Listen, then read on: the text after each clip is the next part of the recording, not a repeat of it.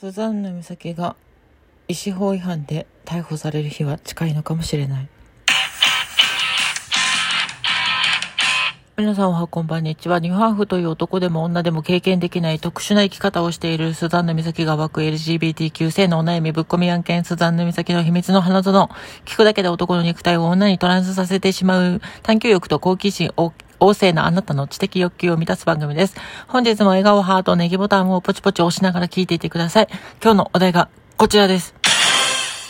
2月23日に女性ホルモン投与とかが全くわからない知識ゼロの人向けの、ま、勉強会をオンラインでやるんですが、まあ、それについて、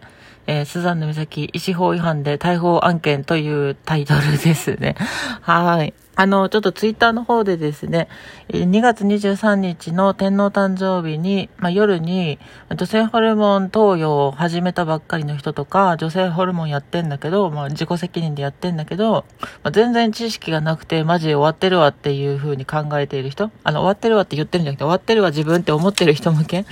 の勉強会、まあ、具体的に言うと、女性ホルモンとかそういったものについての、あ血液検査とかそういったものについての勉強会をやるんですけど、まあ、それについてツイッターで募集をしましたら、ちょっと女性ホルモン投与量とかってそれって薬事法違反なんじゃないですか？とか、医師法に触れるんじゃないですか？とか、えそれ有料で開催するとか、医師免許ないのにちょっとそれやばいんじゃないですか？っていう意見が、ぼちぼち寄せられておりまして、まあ、ぼちぼちって言ってもたったの2件ですけど、うん。まあ、それについて、まあ、私自身も同じ立場だったら同じような疑問を感じると思うんですよ。例えばその女性ホルモンの投与量とか、ま、そういった情報について、まあ私が、そのお医者さんじゃない私がやるっていうのはちょっと医師法違反なんじゃないのって普通に思うと思うんですよね。だから当然の反応だと思うんですよ。だからね、まあ最初に言っておきますと、医師法違反になることはしません。うん、当たり前です。当たり前ですね。えー、で、あと薬事法ですけど、薬事法はですね、えっ、ー、と、2016年ぐらいに薬機法っていうのに法律が変わっておりまして、薬事法、昔の薬事法よりも、その、あの、適正範囲がちょっと広がりました。で、あの、昔より厳しくなって、特に厳しくなった部分が、ウェブ上による、あの、薬事法に触れるような表記についての規制がさらに厳しくなっております。えー、それについては私は勉強してますので、あの、大丈夫です。ちゃんと薬事法に、薬機法に触れないようには、あの、やっております。で、あの、この勉強会なんですけど、ざくっと、サクッと、内容を把握、えー、したいと思うんですが、内容は、女性ホルモン投与量はこうですよっていう内容じゃないです。残念ながら。それを求めてる人は残念ですが、あの、期待に添えないと思います。で、あの、薬機法というか薬機法じゃねえわ、医師法に触れるのが何かっていうと、お医者さんがやるようなことを医師免許が持たない人がやるっていうのが医師法違反なんですよ。で、お医者さんがやることは何かっていうと、まあ、例えば患者さんとかに対して診断をして、その人に必要な処方、例えば薬だったら、これぐらい飲みましょうとか、これぐらい薬出しときましょうね、みたいな、そういったものをするっていうのが、まあ、お医者さんができることですね。で、それに対して、えっ、ー、と、医師免許とかが持ってない一般人はそれをやってはいけないっていう法律が医師法になります。なので、私が、まあ、仮に、えー、医師法違反をもししてしまった場合、この勉強会に参加した方、例えば女性ホルモン開始直後なんですけども、今今こういう感じなんですけども、女性ホルモン投与量ってどれぐらいがいいでしょうかねって相談に対して、ああ、じゃあこれぐらいがいいですねとか言っちゃうと、ちょっと医師法違反になっちゃうかなっていうとこですね。はい。なので、そういったことはできない。できないし、やらないです。この勉強会の中では。じゃあどういうことをやるかっていうと、例えば、えっ、ー、と、女性ホルモンっていうのはどういったもので、どういった作用があるかっていう、ウィキペディアに載ってるような情報を分かりやすく説明していきます。あの、ウィキペディアにも情報載ってるんですけど、あの、ウィキペディア読んだことある人ならわかると思うんですが、何書いてあるのかさっぱり分かりません。なので、それをなるべく女性ホルモンとかを使ったことがない人とか、初めての人とか、使って間もない人に分かりやすく説明するってことですね。サクッと説明すると、黄体ホルモンと卵胞ホルモンの違いとか、黄体ホルモンはどういったあの体の変化に影響があって、えー、卵胞ホルモンはどういった体の変化に影響があるのかとか、あとアンチアンドロゲンって言って男性ホルモンを抑える薬があるんですけど、それはどういう効果が出るのかとか、で、アンチアンドロゲンって呼ばれるものにはどういったものがあるのかとか、うん、そういった、あの、一般的な、まあ、教科書に載ってるような話なんですけど、そういったものをやります。それとか、あの、投与量については、あの、お話はできないんですけど、医師法に触れるので、投与量についてはお話できないんですけど、まあ、例えば自分が投与量を決めるにあたってどういうことをしていけばいいのかっていうのはお話しします。これなんか医師法に触れそうな感じがするんですけど、あの、具体的に言うと、具体的にいうかざくっと言うと、えっ、ー、と、あなたの女性ホルモン投与量はこうしましょうとか、これに決めていきましょう。これを飲みましょう。って決める、私が勝手に決めちゃうのが、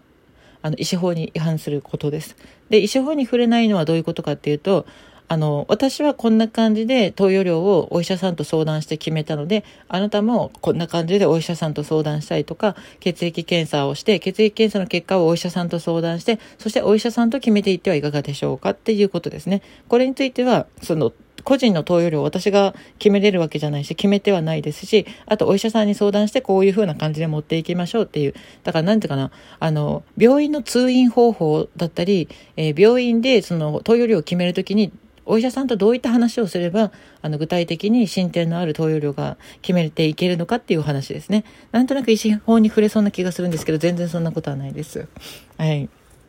うん。だからね、すごくね、あの、初めて聞いた人はなんだそれちょっとわかんねえなと思うかもしれないけど、私はもう本当に、あの、参加者、まあ、これってすごくリスクがあることなんですよ。例えばですよ。例えば私が医師法に触れるようなことを、この、あの、勉強会でしたとするじゃないですか。そしたら、あの、はっきり言ってメリット何もないんですよ。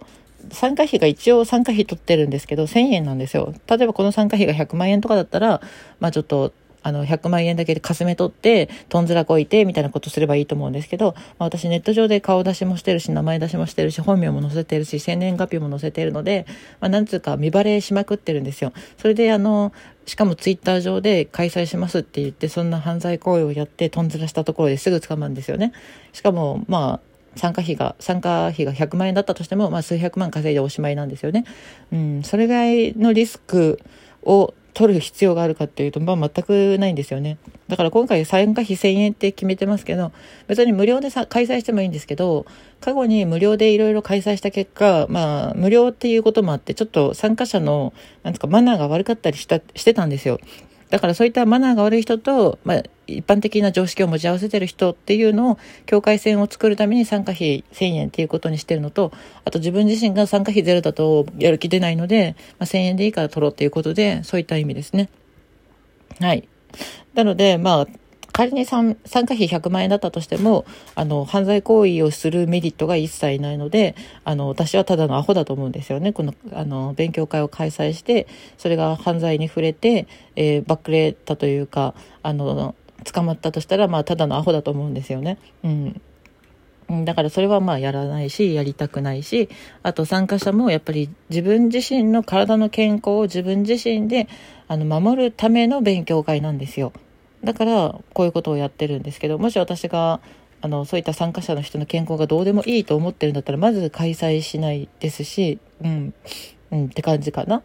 であのなんでこんなことするようになったのかっていうとあの昔はインターネット上に女性ホルモン投与量とか検索するといっぱい情報が見つかったんですよ。個人が自分はこれぐらい投与してますっていうブログだったりとか、あの、これぐらいの人はこれぐらい投与したらいいんじゃないのみたいな、そういったサイトがいっぱいあったんですけど、2016年のなんか Google のアップデートによってそういった情報が検索されなくなったんですよ。で、その検索っていうかそのアップデートによって情報が引っかからなくなったせいで、あの、MTF とかトランスジェンダー当事者のそういった自分の体験談とか情報っていうのが見つからなくなったんですね。探せばあるんですけど見つけにくくなったんですよね。なので私があの自分が知ってる情報をこれからの人たちに伝えていくっていうことと、まあ、このセミナーっていうか勉強会を開催したことによって参加した人たちが自分自身の健康を改めて考えたりとか勉強するきっかけになったりとかあとその人たちがあの自分の知ってる人とかそういった人たちに情報を伝えていくことによってネットでは検索できないんだけれども情報が失われないようにこういった知識っていうのが失われないようにしたいなと思っている感じですね。うん、であと一応 YouTube の方はあの Google のその検索っていうのにちょっとあんまり触れないので YouTube で情報発信してもいいとは思うんですけどね、まあ、そんなとこですかね。うん。まあ、そんな感じでやろうかなっていうとこです。はい。なので、あの、医師法違反じゃないんですかって心配してくださる方はありがたいんですけど、あの、医師法はちゃんと分かってますので、医師法に触れないようにやっていきたいなと思います。うん、そんな感じかな。うん、そんな感じでいきたいと思いますので、えー、興味があったら参加してみてはいかがでしょうか？つうとこですかね。はい、以上で終わります。あ、この番組のフォローとクリップもよろしくお願いいたします。